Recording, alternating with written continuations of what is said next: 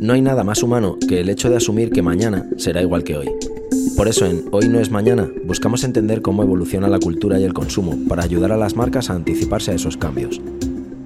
Bienvenidas, bienvenidos a Hoy no es mañana. Vamos a seguir hablando en esta temporada 3 de diversidad, en este caso quizá de la diversidad o del aspecto de la diversidad menos conocido, menos mainstream en las empresas en nuestro país, que es la diversidad cognitiva y su importancia en, en las empresas y si es verdad que hay una empresa que sabe de diversidad y sabe de diversidad cognitiva, es Ilunion, que es la patrocinadora de la temporada 3 de Hoy no es mañana.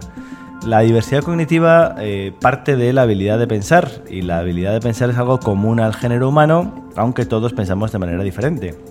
En cada persona hay una combinación de elementos que intervienen en el pensamiento, como son la percepción, la atención, la memoria, el razonamiento, la resolución de problemas e incluso el bagaje cultural, ¿no? El, de dónde venimos y quiénes somos cada uno. Todo esto es único y diferente en cada persona. Esto es lo que conocemos como diversidad cognitiva. Un tema, digamos, una disciplina de la diversidad tan nueva que eh, hace que no tengamos cifras eh, en, nuestro país eh, o, no tengamos todavía una manera de medir la diversidad cognitiva de España. Y solo es posible hablar de números de aquellas personas que presentan alguna modificación neuronal, como las diagnosticadas con autismo, que son un 1% de la sociedad, con TDAH, que son un 5%, o con dislexia, que son un 15%. Aunque cada persona presentaría un modelo diferente, las formas de pensamiento se podrían agrupar en cuatro grandes bloques, más o menos, según domine lo intelectual o lo instintivo. Se suele hablar de pensamiento analítico, de pensamiento experimental, de pensamiento relacional y de pensamiento práctico. Y en ocasiones, esta lista se reduce a pensamiento convergente o divergente. Si bien no existen cifras sobre cómo diverso es un país y por algo esta diversidad se suele conocer como una diversidad invisible, Sí que hay estudios que demuestran que lo sabio, lo razonable es que las organizaciones combinen estas diferentes maneras de pensar, esta eh, diversidad cognitiva de la que estamos hablando. Los grupos diversos en modelos de pensamiento, dice por ejemplo Deloitte, mejoran la innovación en un 20% y reducen riesgos porque los detectan mejor hasta en un 30%. Además, en entornos laborales la diversidad cognitiva fomenta la creatividad, permite tomar decisiones más informadas, mejora el rendimiento del trabajo e incluso mejora el ambiente en la propia empresa. Por el contrario, y puesto que conlleva la diversidad cognitiva, diferentes enfoques y opiniones, eh, ahí sí que puede ser un motivo de conflicto y este es el freno principal que parece existir para que las empresas sean más diversas en el terreno cognitivo. Pero creemos que la diversidad cognitiva es una eh, ventaja competitiva para las empresas, para los negocios, y de eso hemos venido a hablar en el episodio de hoy. Así que vamos eh, con nuestros invitados y primero tenemos a Mónica Curtis, que es neuróloga especializada en el área de trastornos del movimiento, es licenciada en Ciencias Biológicas por la Universidad de Edimburgo, en Escocia, y luego cursó medicina en la Universidad de Navarra, en España. Hizo la especialidad en neurología Viamir en el Clínico San Carlos de Madrid, en el hospital, y después continuó su formación en Columbia, en Nueva York, eh, y ahí se centró más en la atención clínica y la neurofisiología de los trastornos del movimiento. Eh, en la actualidad, día de hoy, dirige la unidad de trastornos del movimiento del Hospital Ruber Internacional de Madrid y da conferencias sobre neurociencia con un propósito fundamental que ella define como conoce cómo funciona tu cerebro para vivir mejor. En ese mismo sentido, también ha eh, publicado su primer libro de divulgación eh, que ha dedicado a abordar la creatividad desde un punto de vista neurocientífico y se titula Potencia tu creatividad de la mano de la neurociencia, publicado por Larousse hace un par de años, en 2021. Y en él explica que la creatividad es un proceso neurológico que se desencadena en nuestro cerebro bajo ciertas circunstancias y que todos podemos ejercitar, y a decir, bajo ciertas sustancias. Imagínate cómo estoy, Mónica, bienvenida. Bien, gracias, Adrián. Bueno, eh, ya, ya, podemos comentar más adelante, pero en principio nos vamos a alejar de las sustancias y, y hablar de, de, circuitos cerebrales y cómo, cómo podemos potenciar nuestra creatividad, sobre todo a nivel colectivo. ¿no? Junto a Mónica tenemos a Pablo García Menchen, que es director de comunicación y marketing en la Fundación ADECO. Eh, Pablo Estudió INEF en la Universidad Politécnica de Madrid y desde su juventud ha estado ligado a proyectos de voluntariado centrados en la inclusión. Tras varias formaciones en marketing y comunicación, Pablo conectó con la Fundación ADECO, que es una entidad que se dedica a dar valor a la promoción de la diversidad en los equipos de trabajo. Primero, Pablo entró como responsable de gabinete de comunicación y desde 2014 tiene su puesto actual de director de comunicación y marketing. Entre los proyectos que desarrolla, eh, destaca CEO por la diversidad, que es una alianza que tiene como misión unir a los CEO de las principales empresas de España en torno a una visión común e innovadora de la diversidad, equidad e inclusión, actuando como impulsores y embajadores que ayuden a acelerar el desarrollo de estrategias que, contribuyan a la excelencia empresarial, la competitividad del talento en España y la reducción de la desigualdad y exclusión en la sociedad. Toma ya. Pablo, bienvenido. Muchísimas gracias. La verdad que estoy encantado de compartir este espacio y con una temática que creo que es compleja, pero que es apasionante y que nos da para este podcast y para, para un poco más incluso. Perfecto, la verdad es que es, un tema, eh, pues creo que lo, hablábamos eh, con, con, Judith antes de empezar, que es un tema que es tan nuevo en España, ¿no? Al final la diversidad cognitiva es algo tan, tan nuevo que, bueno, pues sentimos que estamos eh, breaking ground, ¿no? Como dicen en inglés, ¿no? Eh, eh, navegando por, por aguas ignotas, ¿se dice eso? Totalmente. Pues Judith, vamos, vamos allá. Vamos a empezar. Pues, Mónica, hasta hace poco se pensaba que los dos hemisferios del cerebro se dedicaban a cosas distintas, ¿no? Y concretamente se asignaba a uno la parte de la creatividad. Esto está superadísimo.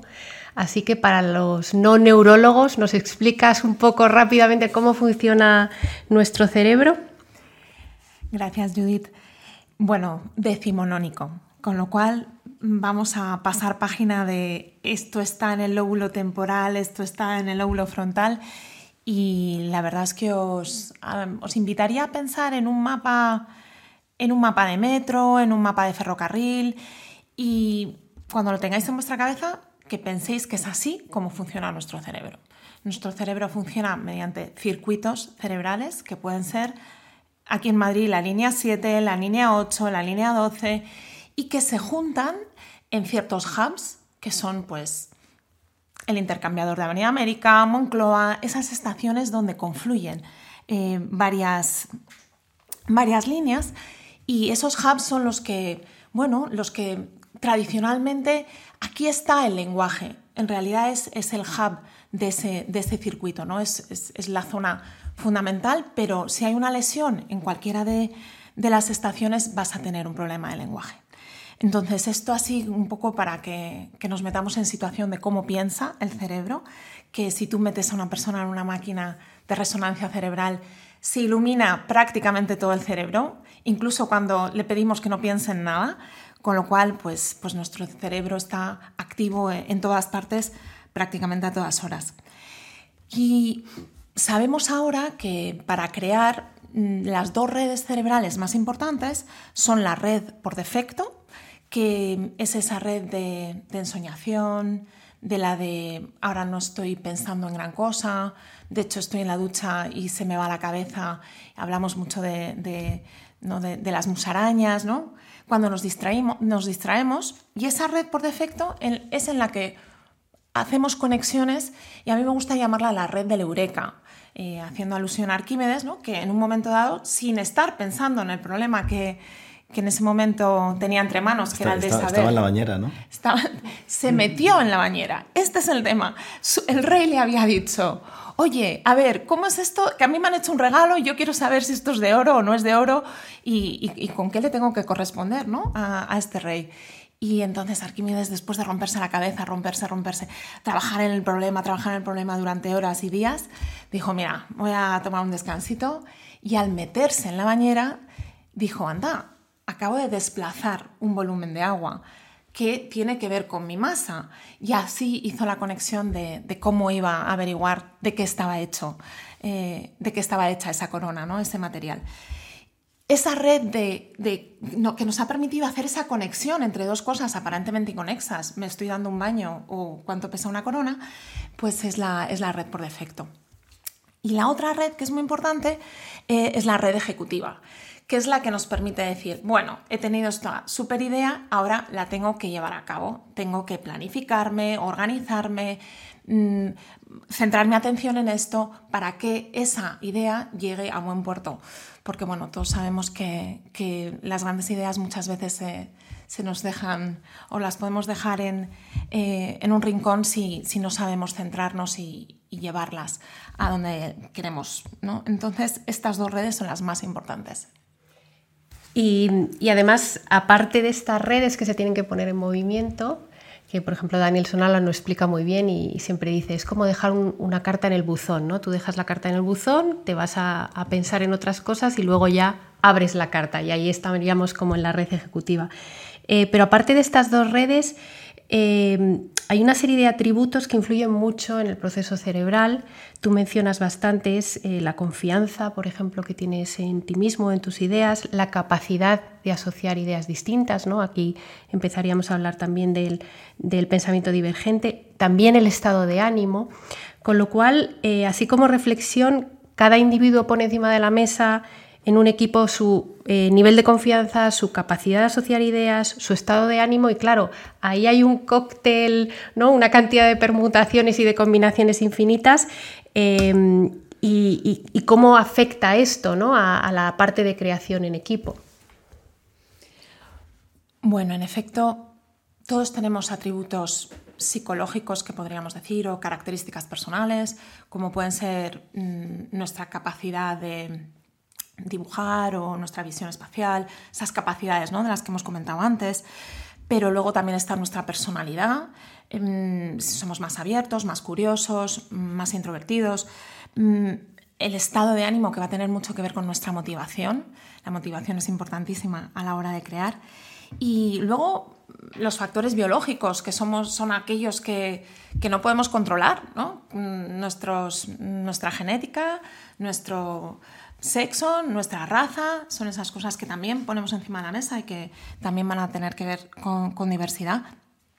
Y por supuesto, este, cada uno, cuando llega a una mesa de trabajo, aporta todo eso y, y como comento en el libro y me gusta así en general, todos aportamos estas piezas de Lego a la mesa y la idea es que todos juguemos con ellas para poder construir algo nuevo y diferente y novedoso y que sea beneficioso para la sociedad.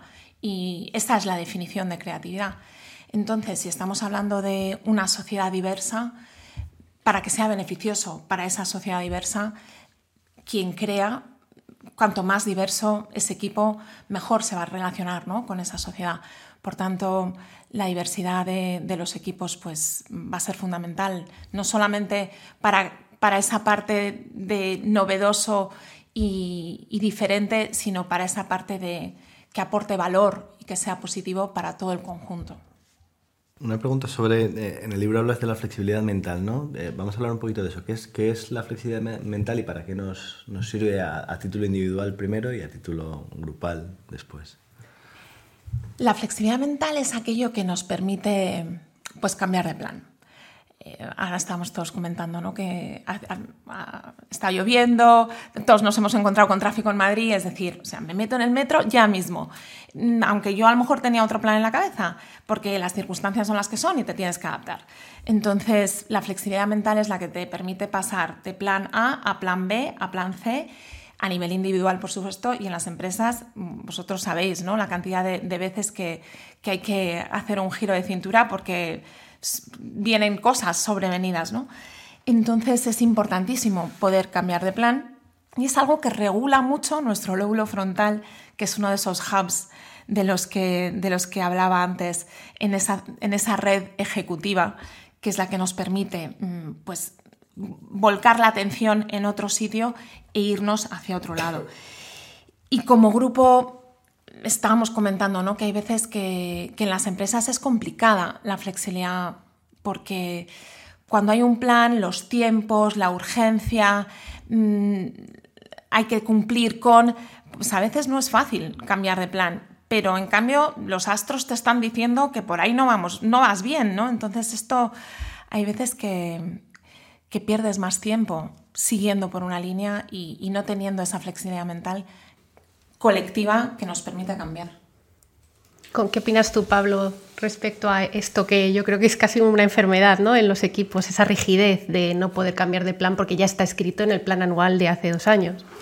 Sí, a ver, eh, bueno, yo vengo de una multinacional, una multinacional grande, internacional, y yo creo que hay un gran enemigo que nos encontramos en todas estas estructuras tan grandes en torno a la flexibilidad y creo que son muchas veces los procesos. Los procesos son necesarios, se crean para introducir orden, pero muchas veces esa intención de crear orden lo que hace es minar los procesos creativos.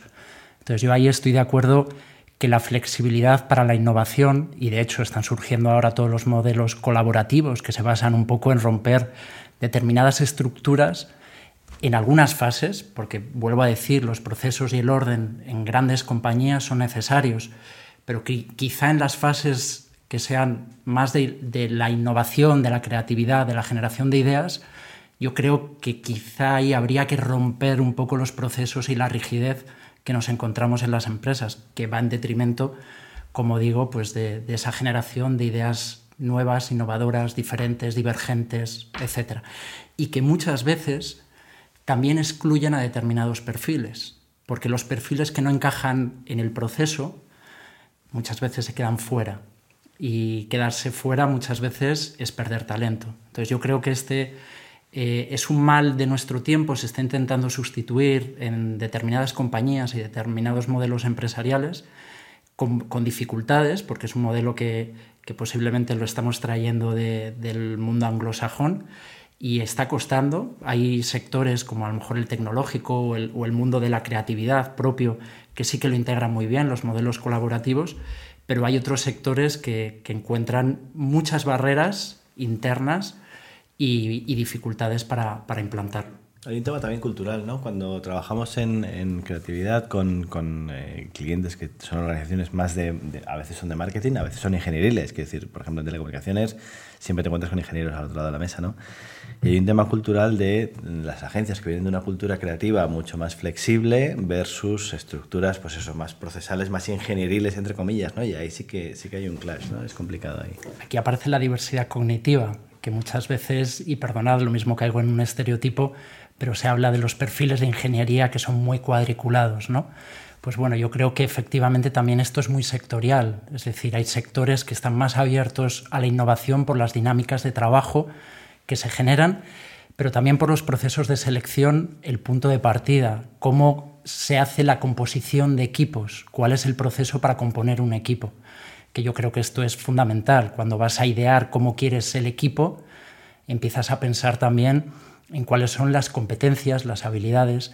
Si te vas a algo puramente académico, a unas competencias muy académicas, al final te vas a perder una serie de habilidades o de diversidades cognitivas que pueden aportar mucho valor a un proyecto. Y cada vez vemos más cómo se puede integrar a un filósofo en un comité de dirección. Y cuando a lo mejor todos los perfiles eran perfiles muy económicos, de repente estás metiendo un perfil disruptivo en un comité de dirección que te puede abrir en la toma de decisiones estratégicas, de repente te puede abrir otras vías de pensamiento, que yo creo que esto es lo crítico de, la diversidad cognitiva. ¿no? También en un momento en que me surge la reflexión, porque siempre hablamos de un poco de estos perfiles más creativos en los procesos de innovación, en las áreas de innovación, pero realmente estamos abocados a una incertidumbre tal ahora mismo ¿no? y a tantos sucesos tan inesperados que quizá todos necesitamos esa flexibilidad mental, ¿no? ya no solo por áreas, sino que todo el mundo necesita un poco esa cintura. Y al final la creatividad no es dominio de ningún, de ningún trabajo en concreto. Yo creo que la creatividad nos sirve a todos en todos nuestros trabajos, seas profesor, seas mm, ingeniero, seas médico o, o tengas que diseñar una campaña de marketing. La verdad es que es una... Al final es un método para resolver problemas y todos tenemos problemas. Entonces, cuanto más creativos seamos en las soluciones, nos va a ir mejor a todos, sin duda. Eh, Pablo, vamos a hablar un poquito de tu experiencia en, en ADECO. Em, cuando hablamos de diversidad cognitiva, en tu experiencia desde, desde digamos, una empresa que se dedica a recursos humanos, ¿no? Em, cuando, cuando juntamos perfiles diferentes, con diferentes eh, capacidades, con diferentes eh, backgrounds, ¿no? que vienen de, de, una formación diferente, diferentes maneras de pensar al final, ¿qué es lo que estamos viendo? Eh, más innovación, más competitividad, más eficacia, más creatividad. Que, que, que al final estamos hablando de, de, ventajas competitivas, ¿no? Pero ¿cómo lo, cómo pues La, res, la respuesta fácil es decirte que todo eso. Esa es la respuesta fácil y lo que nos encontramos en diferentes eh, espacios de diálogo donde se habla de la diversidad es de las ventajas y los beneficios. Bueno, yo ahí no es por ser pesimista, todo lo contrario. Creo que es importante ser conscientes de que la diversidad es un valor, absolutamente. Ahora, bien gestionado, porque entornos muy heterogéneos que están mal gestionados realmente se pueden traducir en conflictividad. Este punto yo creo que es fundamental, porque muchas veces estamos hablando con las empresas y con los departamentos de selección, están obsesionados con la diversidad, pero las implicaciones que tiene tener equipos heterogéneos es bastante importante, porque si no lo gestionas adecuadamente, si no tienes preparados a tus líderes, a quienes van a liderar esos equipos, si no saben eh, identificar esa diversidad, tener una serie de valores y de actitudes hacia ella. Si no tenemos eso, yo mi recomendación es crear equipos más homogéneos porque te puede generar entornos muy conflictivos. Entonces, el punto de partida es, vamos a identificar cuál es el objetivo que queremos conseguir y qué hay que hacer previamente para crear esos entornos que sean propicios para estos entornos que sean eh, diversos cognitivamente, eh, demográficamente, eh, experiencialmente, que al final van a aportar un valor, indudablemente, pero como digo, si tenemos managers preparados para gestionarlo adecuadamente, si la cultura corporativa es adecuada y, va orientada hacia ello, si tienen una mentalidad abierta, porque indudablemente también en, diversidad demográfica ahora mismo hay muchos prejuicios, muchas barreras. Entonces, yo creo que todo ese ecosistema, si lo construimos adecuadamente, te digo que sí, creatividad, innovación, absolutamente, productividad, eficacia, eficiencia, pero, como digo, hay que preparar el, ecosistema adecuadamente. Tú que, tú que vienes de INEF, eh, vamos a hacer la metáfora deportiva para los, la gente que no estamos en el mundo este vuestro. Eh, el Madrid de los Galácticos, ¿no? Al final lo que pasaba es que tenías a un inglés, como chiste, ¿no? Un inglés, un brasileño, un español, y se iban los españoles por un lado, los brasileños por el otro, los canteranos por el otro, y aquello era muy diverso, pero no era un equipo, ¿no? Es un poco lo que estás explicando tú, ¿no? Efectivamente, y tú imagínate que metiéramos tres estrellas en un mismo equipo, por ejemplo. Es decir, cogiéramos a los mejores del mundo, eh, 11 galácticos.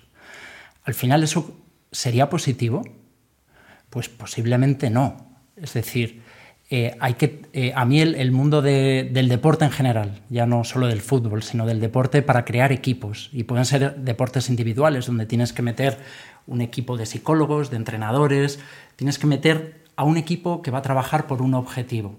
Y yo creo que ahí es fundamental pues, tener alguien que sepa defender bien, alguien que sepa atacar bien, alguien que sea inteligente en la estrategia y en la táctica y que te ordene el juego.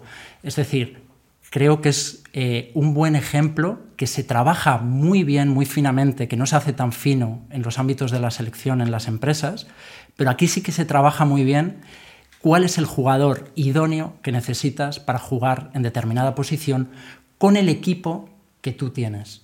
Y cada año se hacen fichajes en base al equipo que tú tienes, no en base a la estrella sino qué es lo que necesito para complementar el ataque de este jugador o la defensa de este otro. ¿vale? Yo creo que esa es una clave que en, el mundo de las empresas no se hace de manera tan óptima y que creo que deberíamos poner más foco en los procesos de selección, en el análisis de los equipos, de las competencias, de las habilidades que necesitamos, de los estilos de pensamiento que no se utiliza tanto o no se hace tanto. Yo creo que esa es un poco al final la clave. O sea, me parece que está bien traído del, mundo del deporte. Y en este sentido, tú has mencionado varias veces eh, lo que necesita un equipo diverso cognitivamente, ¿no? que necesita coordinación, necesita mucha comunicación y necesita, por supuesto, integración en este equipo que le va a acoger. ¿no? ¿Crees que eh, se necesitan, además, de alguna manera, perfiles que solo se dediquen a eso, a integrar, coordinar y comunicar? De hecho, eh, cuando cogemos un modelo de trabajo colaborativo, un Scrum, o cuando cogemos cualquier otro modelo de ese tipo, siempre hay una persona que se encarga de ello. Es decir, es fundamental una persona que sea capaz de ordenar las habilidades del equipo y cada vez más ya no se está haciendo solo por proyectos, sino por departamentos. Alguien que sepa conectar los departamentos. Y creo que eso, e, ese tipo de perfiles que son complejos, bastante complejos, con unas habilidades de relaciones interpersonales muy importantes, capaces de hablar con gente muy diferente a sus opiniones, etcétera, creo que esos perfiles cada vez más en el trabajo en equipo son críticos, son fundamentales. Hablemos un poquito de, los niños, ¿no? Que yo creo que yo sé positivamente que Pablo tienes hijos, Mónica. ¿Tienes hijos? No, todavía no, o no tienes hijos. Pero hablemos de los niños que al final es verdad que em, son una fuente de pensamiento divergente, yo creo mucho, ¿no? Em, Mónica, en efectos mm, clínicos, vamos a decir, ¿hay diferencias en el cerebro de los niños versus el cerebro de los, de los... Decía Picasso aquello de que los niños nacen creativos y desaprendemos, ¿no? La creatividad. Sí, sin duda. El cerebro de los niños es más inmaduro y sobre todo no tienen desarrollado el filtro el filtro social. Entonces trabajan sin reglas y funcionan sin reglas y gracias a eso pues vemos esa, esa creatividad, esa imaginación, ese pinto el animal que me imagino y que no tiene por qué tener cuatro patas y por qué tiene que ser marrón si yo me lo estoy imaginando de 18 colores. Mm, eso vamos aprendiendo por una zona del cerebro que, es la, bueno, sigue siendo aquí en el lóbulo frontal y en este caso en la región dorsolateral, que es un poco si, si te pones la, mano sobre la oreja, esta parte de aquí, así, como la frente un poco sobre la oreja, es la parte del filtro de ideas que, que nos dice cuando somos más mayores, pero ¿a dónde vas con eso? ¿Pero cómo se te puede ocurrir mm, intentar hacer en tu, en tu clínica poner un piano? Pues bueno, pues, pues oye, a lo mejor es que tengo pacientes que son músicos, ¿a dónde vas? Esas, esas ideas que nos pueden parecer locas porque no están aceptadas, porque la sociedad dice que no o porque los tiempos dicen que no, pues al final nos estamos perdiendo muchas cosas y eso es lo que no tienen los niños, ¿no? Esos filtros. La diversidad cognitiva viene también por ahí, ¿no? Entiendo. Las diferencias entre las edades, los niños y los adultos, y también dentro de los adultos hay diferentes, eh, digamos, etapas en la vida, ¿no? Sí, eh, estuve escuchando uno de los podcasts que hablabais un poco de diversidad generacional, y yo creo que esto también es un factor importante. Los que tenemos niños, a veces decimos, madre mía, cómo viene esta generación, o, cómo piensan, o qué forma. Hay cosas que no entendemos, no entendemos de sus comportamientos, de sus formas de actuar. Y yo creo que indudablemente es un factor importante el, tema de la edad que nos hace que nuestra forma de tomar decisiones sea radicalmente diferente. La, de los niños es muy intuitiva y yo creo que eh, muchas veces toman decisiones por impulso. Nosotros cada vez es más racional, puede haber perfiles que sean menos racionales, pero bueno, va racionalizando un poco tus tomas de decisiones y yo creo que eso también, de alguna manera, pues nos condiciona en el día a día, en nuestras decisiones en todos los ámbitos, también indudablemente en el, en el profesional, en el, en el, laboral. Y luego en el tema de las generaciones, yo creo que también esto es importante, creo que es cultural, ¿no? porque van evolucionando eh, pues las tendencias culturales, la, tecnología, la influencia que está teniendo, por ejemplo. Eh, ahora hay unos debates en el colegio de mis hijos tremendos por el uso de las tecnologías. ¿Es buena la tecnología? Sí, es buena, pero claro, las adicciones que genera, eh, determinados comportamientos que vienen por lo que ven en, Internet, etc. Entonces, yo creo que sí que hay un componente bastante importante en lo que es la, diversidad cognitiva, la influencia que hay por las edades indudablemente. De hecho, esta semana en Suecia han anunciado que van a retirar absolutamente todo, todo elemento digital de las escuelas para que para quitarlo de en medio y que vuelvan otra vez porque tienen unos problemas enormes de comprensión, de lectoescritura, de muchas cosas. ¿no? Eh, esa, esa, noticia a mí me chocaba con otra que salía ayer, que hablaban que iban a convertir el sexo en, deporte, en, un deporte, en deporte ah, nacional. También los, los primeros juegos. Quiero decir que, que bueno, eh, yo creo que ahí eh, ahora se están dando pasos indudablemente en el mundo educativo sobre el uso de las tecnologías y creo que hay que encontrar el modelo, eh, un modelo equilibrado. Yo creo que las tecnologías son buenas y pueden aportar mucho valor, pero indudablemente hay que encontrar el modelo equilibrado que se adapte a los niños. Y el momento adecuado también. Pero sí que es verdad que el sistema educativo, al menos en España, ¿no? Eh, nos enseñan a, ir pensando, a, pintar por dentro de la raya, quiero decir, ¿no? A pensar todos de manera bastante similar, ¿no? Y luego ya cuando llegas a una cierta edad, eh, tienes que elegir entre letras o ciencias, o sociales o arte, te van metiendo en, cubículos, ¿no? Y, te van condicionando un poco y al final parece que em, te separan incluso en grupos, con lo cual eh, al final estás generando, poniendo a gente que, que piensa parecido o que tiene intereses similares, ¿no? Desde ya muy chiquitines, ¿no? Y que incluso luego descubres que me equivoqué, que elegí, porque claro, te están haciendo tomar te están haciendo tomar decisiones en un momento en el que todavía no tienes muy claros tus intereses y tus motivaciones y entonces muchas veces te ves influenciado por las decisiones de tus propios padres que te van diciendo hacia dónde ir porque hay más oportunidades o por cualquier cosa. Entonces, eh, sí, yo creo que ahí indudablemente el momento de la educación es un momento crítico y los padres tenemos mucha responsabilidad, los profesores tienen mucha responsabilidad y en general quien, quien, está interactuando con niños yo creo que tenemos mucha responsabilidad de orientar adecuadamente para que vayan desarrollando las competencias de manera adecuada. Pablo, Pablo y Mónica, le, leía en un libro que ha sacado Robin Dunbar, el famoso Dunbar, el del número de los 150 amigos que puedes manejar ¿no? en tu cerebro. Y ha sacado un libro sobre las amistades, ¿no? Eh, no sé si, si, lo habéis podido leer o, al menos las entrevistas con él. Y lo, el, bueno, lo que viene a parametrar, que él dice que creo que son siete parámetros que son los que condicionan que tú te hagas amigo de una persona o, o no, ¿no? Eh, y, él lo que dice es que al final buscamos a personas que son muy parecidas a nosotros, ¿no? Y, me acuerdo ahora mismo de, de, dos cosas que me llaman la atención. Uno, que es eh, que seas capaz de ir a tomar cañas con una persona, eso lo dice, él es inglés, con lo cual tiene una cultura alcohólica pues eh, determinada. Y la otra cosa que decía que me llamó mucha atención es que te gusta la misma música que a, tus amigos, ¿no? Que, una persona que le gusta el indie y una persona que le gusta el, el, hard rock o el trash o el pop no tienen por qué llevarse necesariamente muy bien, o a priori, ¿no?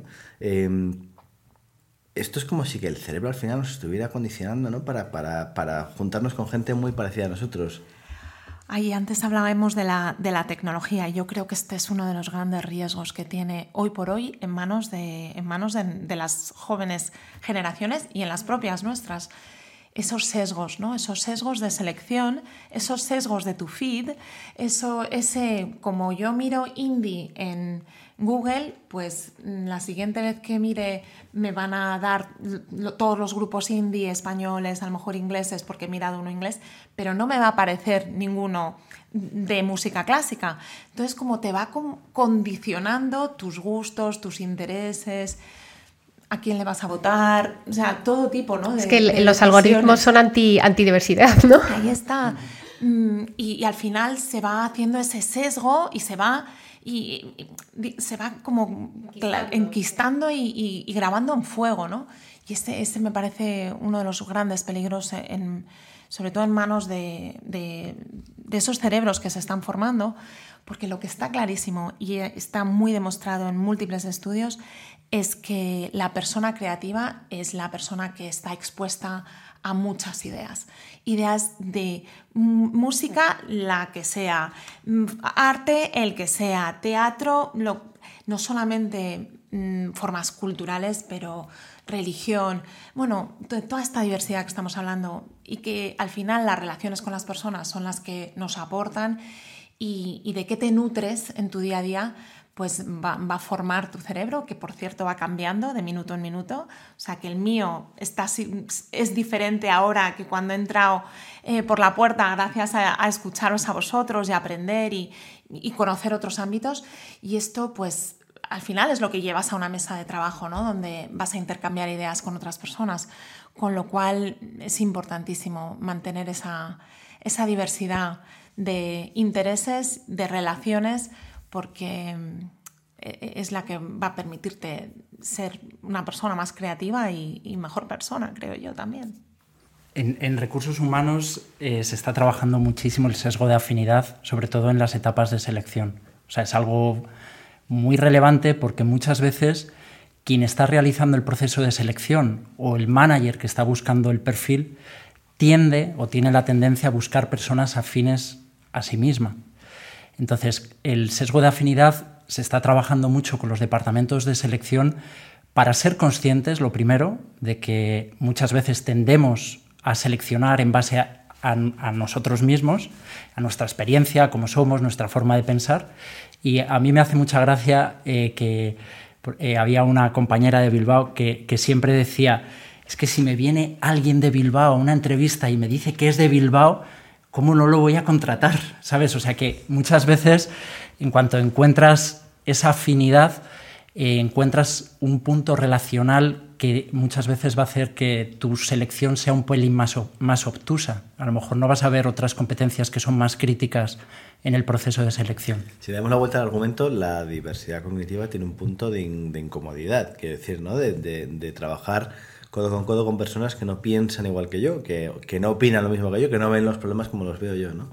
Sin duda alguna, ¿eh? yo creo que antes Pablo lo ha definido muy bien y, y entre la diversidad y el caos, mm, bueno, es una línea muy fina y que tienes que manejar excepcionalmente bien por la incomprensión que puede existir. Y, ahí es donde la comunicación es, es, básica, donde un líder que pueda hacer que, que alguien ponga un lego en la mesa y que todos dicen, pero es que esto es tan raro, que, vamos, es que ni lo miro, ¿no? Entonces, claro, es esa, esa persona que pueda liderar un equipo y haga que la gente se sienta cómoda para compartir sus ideas y los demás. a lo mejor no la tienes que incluir, pero desde luego la tienes que considerar y mirar con curiosidad y apertura. Todo eso no es fácil de manejar en el día a día. Es muy bonito en lo ideal, ¿no? Que estamos hablando, pero, pero llevarlo a cabo hay que hacerlo con mucha cabeza y, muy exigente.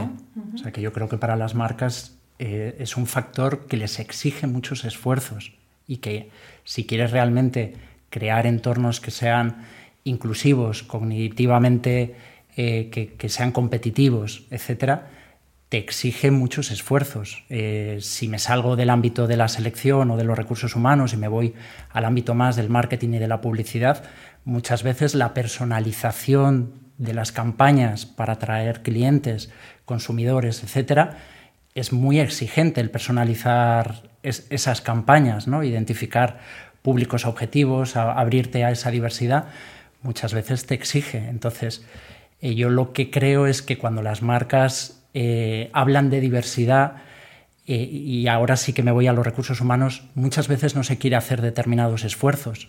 Es decir, eh, se habla más desde el punto de vista del marketing social o, de, o, como producto de marketing para atraer talento, etcétera, pero luego cómo gestionarlo es muy exigente y, ahí es donde hay que ver dónde vas a tener que arrimar el, el, hombro, tomar decisiones importantes dentro de las organizaciones. Recuerdo una charla hace unos años en el Festival de Cannes de Publi eh, vino, creo que era el fundador de una agencia que se llama 72 Sunny, ¿no? que están en, en, Holanda y en Los Ángeles, yo creo que están. Y él decía que una de las, de las claves para él era siempre eh, asumir las mejores intenciones. Es decir, que cuando una persona en un proceso creativo ¿no? te dice algo que no te gusta, tú no te lo tomes por lo personal, sino asume que esta persona está trayendo este punto de vista para construir ¿no? Eh, y, y, y, remar en una dirección, en la misma dirección que tú. ¿no? Eh, eh, aquí en Estados Unidos se están creando modelos de tomas de decisiones inclusivas y van un poco en, esa línea. Cuando tienes que tomar una decisión y te vas un poco al modelo, eh, es importante escuchar a ambos lados. Es decir, lo primero es ser consciente de que tú tienes tus propios sesgos y que en, en tu proceso de toma de decisiones te pueden influir. Paso número uno, cuáles me pueden influir, de qué manera, etc. El segundo paso es documentarte, escuchar. Y en ese proceso de escucha tienes que hacer una escucha que sea activa a personas que piensen de manera muy diferente a ti, personas que sean más afines y personas que estén en las antípodas. Y de ahí eh, vas a poder ir tomando una decisión que, sea más inclusiva y que sea más abierta a la diversidad, eh, despojándote de tus propias creencias y de lo que tú crees que, es la verdad absoluta. Y la única manera es relacionándote y hablando en esas tomas de decisiones eh, o en ese proceso creativo con personas que piensan distinto a ti. Si, te relacionas con gente que piensa igual que tú, está claro cuál va a ser el final de, ese proceso creativo, lo que tú pienses. Claro, es que esto va diametralmente en la mm, dirección contraria al consenso. ¿No? Al final, en los procesos que hablabas antes, que estructuralmente las compañías eh, pues tienen estos procesos que pesan tanto porque al final necesitamos un orden, necesitamos tener un resultado, siempre se va buscando ese consenso y quizá la diversidad va un poco en la otra dirección. No hay tanto un consenso como un liderazgo eh, para que otras opiniones entren a jugar con las mismas oportunidades que el resto. Y por eso es tan importante la comunicación interpersonal. Es decir, es muy importante desarrollar habilidades de comunicación interpersonal que te permitan una escucha activa, que te permitan eh, en un momento donde se encuentran dos posiciones muy diferentes, eh, no actuar de manera muy impulsiva. Eh, creo que ahí es donde un equipo de trabajo va a funcionar bien. Si tú quieres imponer tu idea y te vas a centrar en imponer tu idea en vez de escuchar la de los demás, se rompió el proceso creativo. Entonces yo creo que la habilidad de la comunicación interpersonal en esos equipos colaborativos de trabajo creativo, de innovación, etcétera, es básico y fundamental. Y, ya por cerrar un poco, eh, porque hemos hablado de lo difícil que es, pero la pregunta para los dos es, pero, pero tiene una recompensa, ¿no? Quizá la diversidad cognitiva tiene una recompensa mayor que merece ese esfuerzo. ¿Qué opináis? Yo creo que sin duda alguna lo hemos hablado hoy. La diversidad cognitiva es la que, la que va a permitir que haya no 50 ideas ni 100, sino 1000, porque además rebotamos ideas unos de otros, así funciona nuestro cerebro y lo que dice uno es un, es un punto de partida para lo que dice el siguiente y así funcionan ¿no? las tormentas de ideas. Y cuanto más diversas sean esas ideas y cuanto, mm, cuantos más puntos podamos conectar, pues más creativas van a ser nuestras ideas. Y al final el pensar fuera de la caja, pensamiento lateral, pensamiento divergente, todas estas palabras que, usamos solo se pueden materializar si tenemos esa diversidad que, nos va a ayudar a, conectar, porque si no, es lo que decimos, ¿no? que al final estás jugando con, con esos 11 galácticos, pero, pero te has perdido otros a otros 11 que están en el banquillo que, no están aportando. ¿no? Entonces hay que, sin duda, diversificar equipos. Pero, como decía Pablo, esfuerzo, tiempo, recursos y, todo eso, creo que la neurociencia, sin duda, da una base para, para ir en esa dirección y quizás se tiene que implementar poco a poco para, para que también las compañías son bastante inflexibles, ¿no? Por lo que hemos estado hablando hoy, que vosotros conocéis este mundo mejor que yo, y, hay que convencerles que la flexibilidad en, el propio proceso también es una buena cosa. Yo, eh, mi respuesta es tajantemente sí. Es decir, si no, eh, yo inicié mi carrera profesional en, en la Fundación ADECO hace 16 años empecé trabajando con eh, personas que se encontraban en situaciones de vulnerabilidad, de exclusión social, eh, de todo tipo, eh, con diversidades raciales, con muchas personas con discapacidad, dentro del mundo de la discapacidad, con personas muy diferentes. Es decir, yo inicié ahí un camino, empecé siendo de una manera, en todo este tiempo, gracias a toda esa diversidad, yo he cambiado mucho, he aprendido, he, roto muchos estereotipos, muchos prejuicios que tenía en torno a muchos grupos sociales, por ejemplo. Eso me ha hecho mejor persona en mis tomas de decisiones, en mi forma de relacionarme con la sociedad, en la forma de emitir una opinión.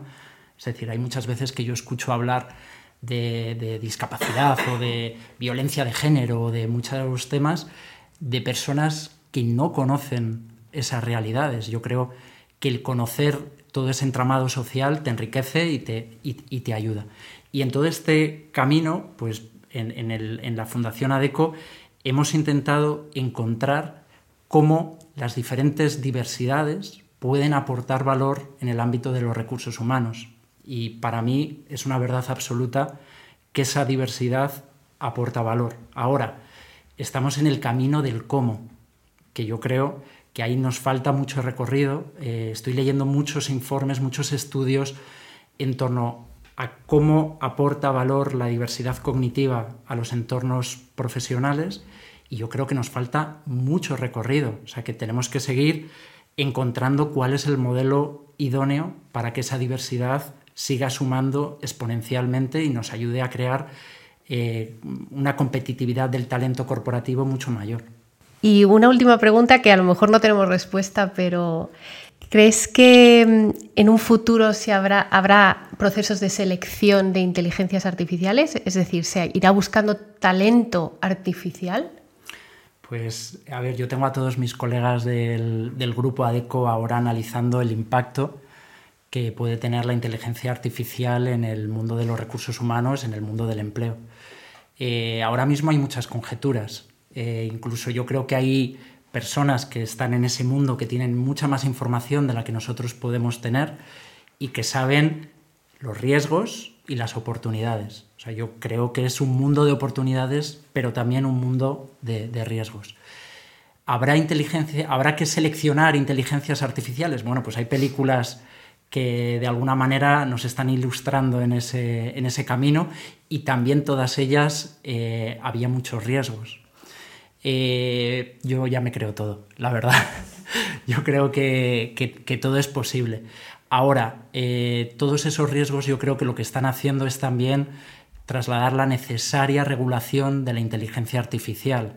Creo que lo más importante al final son las personas y tenemos que poner el foco en que esa inteligencia artificial vaya dirigida a mejorar nuestra vida, la vida de las personas y no a ponernos, más dificultades en el camino. Entonces yo creo que ahí eh, hay muchos organismos que están encima de ello y, habrá una regulación, casi seguro, en todos los ámbitos. Muy bien. Pues Mónica y Pablo, muchísimas gracias por venir a Hoy no es mañana a ilustrarnos sobre este tema del que sabíamos tan poco y creo que algo hemos aprendido por el camino. Muchas gracias. Muchas gracias a gracias. Gracias. gracias a vosotros.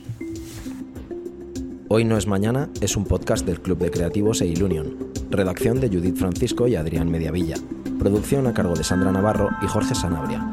La identidad visual es de Nacho Ginestra e Inés Fernández. Música original de José Bataglio. La documentación es de María Pérez y Concha Bert. Con nuestro cariño y agradecimiento a todos los socios y socias del Club de Creativos y a los oyentes de Hoy No es Mañana, que lo hacéis posible. Yo no soy Adrián Mediavilla.